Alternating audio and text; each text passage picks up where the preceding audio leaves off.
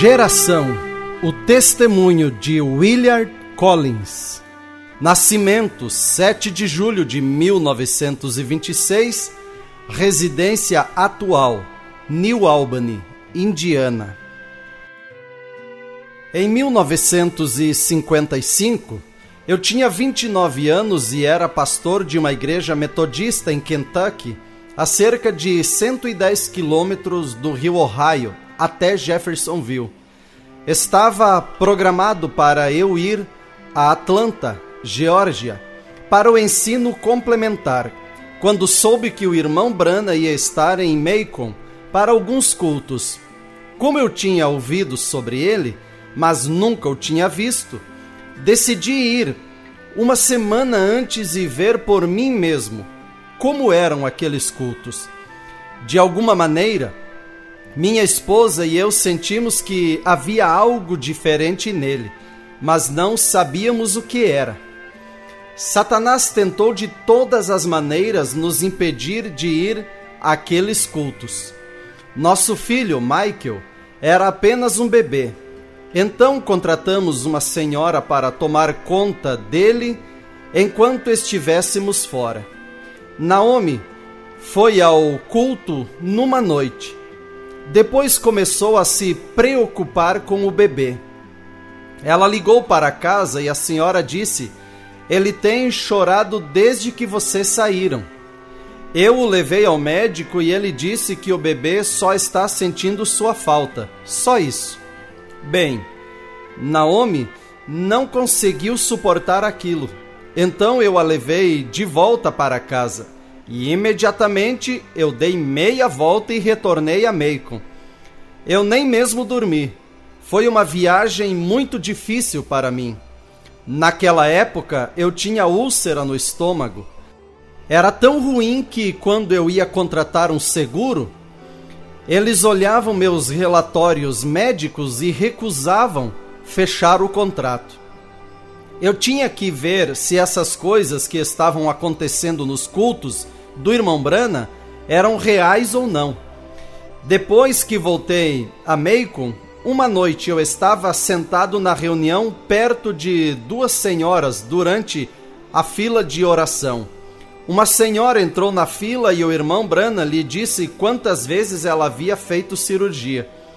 E eu acredito que ele disse que viu um médico alto que usava óculos fazendo a cirurgia. Ele disse: mas eles não tiveram sucesso. Você não é dessa cidade, você é de Augusta, Geórgia. Seu nome é. Ele falou o seu nome, depois disse, e o número da sua casa é. E ele revelou o número da casa. Depois disse: Jesus Cristo te curou. A senhora sentada ao meu lado disse: Oh, não! Ele errou dessa vez. Eu conheço aquela senhora e ela não mora lá. Eu tive que pesquisar sobre aquilo. Então descobri que as senhoras que estavam sentadas ao meu lado não sabiam. Mas dois dias antes, a senhora da fila de oração havia se mudado para o novo endereço. Depois daquilo, eu queria entrar na fila de oração, porém todas as outras pessoas também queriam. A reunião estava sendo realizada em um estádio de futebol. Foi o irmão Bankswood que levou o irmão Brana até o estádio todas as noites. Nunca vou me esquecer que eles chegaram em um Buick, modelo de carro antigo, e não havia uma partícula sequer de sujeira no carro. Também notei que os rapazes que estavam gravando as fitas dos cultos estavam sentados em cadeiras dobráveis bem na frente da plataforma. Eu tinha uma cadeira dobrável em minha caminhonete. Então a peguei e me sentei lá na frente junto com eles. Naquela noite, o irmão Brana orou pelos enfermos e deixou a plataforma para orar por algumas pessoas que estavam em cadeiras de rodas e em macas quando ele passou por trás de onde eu estava sentado com os rapazes que gravavam as fitas, ele parou e colocou a mão em meu ombro. Ele disse: Pai, cure-o. Ele também está doente. E continuou andando. Quando ele voltou à plataforma, ele disse para a audiência: Vocês provavelmente não puderam ver, mas o anjo do Senhor me guiou a cada pessoa onde fui quando saí da plataforma. Naquela noite, eu comprei um hambúrguer com bastante cebola e comi, e tenho comido assim desde então.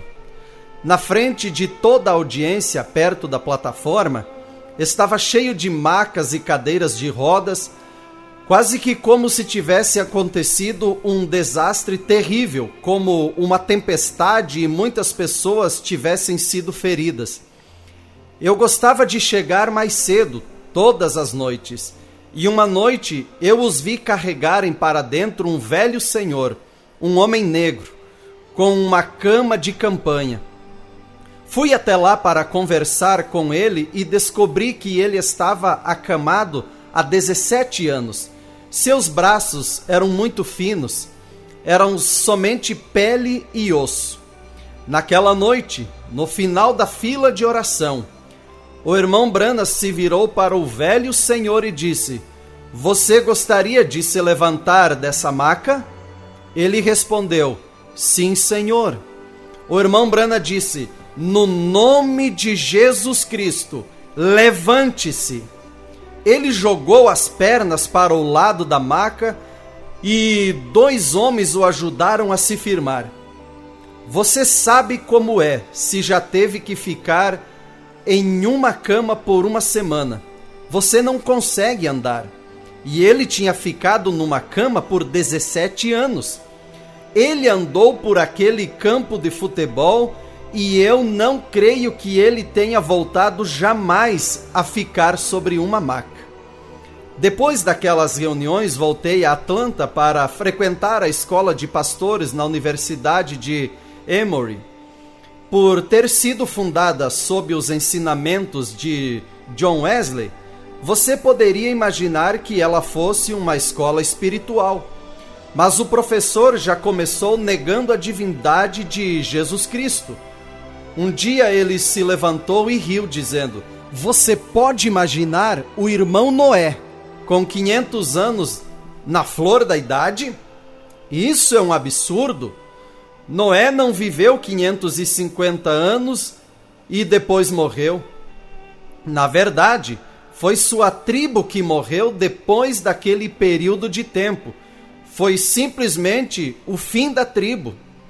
Eu levantei a mão, lembro-me, como ele me olhou por cima dos óculos e eu perguntei: Doutor Boyd, eu estava pensando quando Enoque foi transladado foi somente um homem ou toda a sua tribo?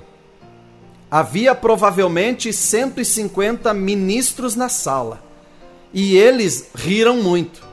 É claro que o Dr. Boyd não tinha resposta para essa pergunta. Pouco tempo depois daquilo, eu saí da igreja metodista e nós mudamos para Charleston, Indiana, a poucas milhas ao norte do tabernáculo em Jeffersonville. Conheci o irmão Bankswood em Macon e eu tinha muita consideração por ele. Depois que me mudei para Charleston, um dia fui vê-lo. Ele era vizinho do irmão Brana, na Alameda Ewing, e entre as suas casas havia um grande campo. O irmão Banks estava cortando a grama do campo quando cheguei. Ele parou e se aproximou para me dar um aperto de mão. Havia outro homem roçando junto com ele. Estava sem camisa e cortando a grama. Era o irmão Brana. Quando ele veio até onde estávamos, o irmão Banks disse: Irmão Billy, este é aquele pregador metodista que foi curado na reunião em Macon. Ele desligou o cortador de grama, estendeu a mão e disse: Então você é aquele pregador metodista? Respondi: Sim, senhor, mas estou saindo da igreja metodista. Ele interrogou: Ah, é? Como se estivesse chocado. Eu disse: Sim, senhor. Ele aconselhou: Bem, vou lhe dizer como fazer isso. Seja o mais pacífico possível. Eu estarei orando por você. Antes de sair, pedi-lhe que orasse por minha esposa, porque ela não estava se sentindo bem. Ele falou apenas um minuto e disse: Junte-se a mim em oração por sua esposa. Ela tem artrite reumatoide e é do tipo degenerativo. Aqui está ela hoje, com quase 80 anos de idade e ainda é capaz de se locomover. Depois daquilo, o irmão e a irmã Brana e o irmão e a irmã Wood vieram até nossa casa para um jantar. Tivemos que comer do lado de fora, em uma mesa de piquenique porque não havia espaço para todos em nosso pequeno trailer. Naomi estava nervosa e tinha arrumado tudo da melhor maneira possível. Sentamos à mesa de piquenique e o irmão Brana orou, agradecendo. Depois disse a Naomi: Irmã, só está faltando uma coisa. Ela pensou: Oh meu Deus, o que eu esqueci? O irmão Brana disse: a salada lua de mel, só alface. Em inglês, o nome da salada era uma piada muito antiga e bastante conhecida. Aqui o irmão Brana usou um trocadilho para fazer graça. Depois disso, nós nos tornamos amigos. O irmão Brana trazia suas crianças para visitar as nossas e as nossas iam visitar as dele. Depois de sua visita, o Espírito Santo repousava ali por vários dias. Não havia nada igual àquilo. Fomos caçar esquilos juntos várias vezes, e quando estava na floresta, ele costumava levantar a mão e cantar: Haverá luz no entardecer, tão feliz quanto podia estar. Em certo ponto, decidi que, como eu estava tão errado na igreja metodista, eu deveria sair do ministério completamente.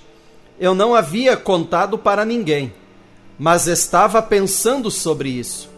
Numa manhã, o irmão Brana, o irmão Banks e eu fomos tomar o café da manhã em um restaurante em Campbellsville, Kentucky. A garçonete veio e nos trouxe o cardápio, e quando ela saiu, o irmão Brana comentou que ela era uma senhora da igreja metodista. Quando ela voltou, ele perguntou a que igreja ela pertencia e ela confirmou que era uma metodista. Aquilo chamou muito a minha atenção, já que ele nunca a havia visto antes. Depois, fui pagar a conta e vi que o caixa era membro de uma das igrejas que eu costumava pastorear.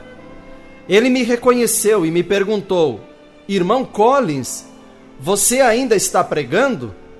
Eu disse: oh, de vez em quando. Fomos para fora e o irmão Brana me disse: Irmão Collins, sabe aquele sentimento estranho que você sentiu em seu coração quando aquele rapaz perguntou para você se você ainda estava pregando? Isso significa que você ainda deveria estar pregando. Depois ele disse: o que você acha de falar para nós no tabernáculo na escola dominical? Respondi: Obrigado, irmão Brana. É muita gentileza sua. E rejeitei. Mas quando ele me levou para casa, ele perguntou novamente: Irmão Collins, você oraria sobre o assunto referente a falar na escola dominical e me ligaria? Aquela foi a primeira vez que eu preguei no tabernáculo. Assumi a função de pastor no final de 1969, auxiliando o irmão Orman Neville, até sua morte em 1974. Após sua partida, fui eleito pastor do Tabernáculo Brana. Ao longo dos anos, fomos a todas as reuniões que pudemos. Estivemos nas reuniões de Chicago, na Arena Marigold, em 1963. Era um lugar normalmente usado para o boxe e jogos de luta livre. O irmão Brana já havia nos falado como deveríamos nos comportar dentro da igreja, entrando em silêncio e orando ou lendo a Bíblia antes do culto. Quando chegamos, as pessoas estavam conversando e rindo em todos os lugares, como se fosse uma brincadeira. Entramos e respeitamos o lugar como se fosse o tabernáculo. No final do culto, havia uma fila de oração e ele houvera dito que queria as pessoas que ele não conhecia na fila. Mas mesmo assim ele chamou Naomi e disse que a luz estava pairando sobre ela. Ele sempre vinha nos visitar no nosso pequeno trailer de acampamento em algum momento durante as reuniões. E dessa vez, quando ele veio, disse: Você sabe por que o Senhor chamou a sua esposa? Foi porque vocês respeitaram o lugar. Não são as grandes coisas que contam, mas sim as pequenas. Creio que vimos e conhecemos a melhor coisa que já existiu, e isso mudou minha vida completamente, de todas as maneiras.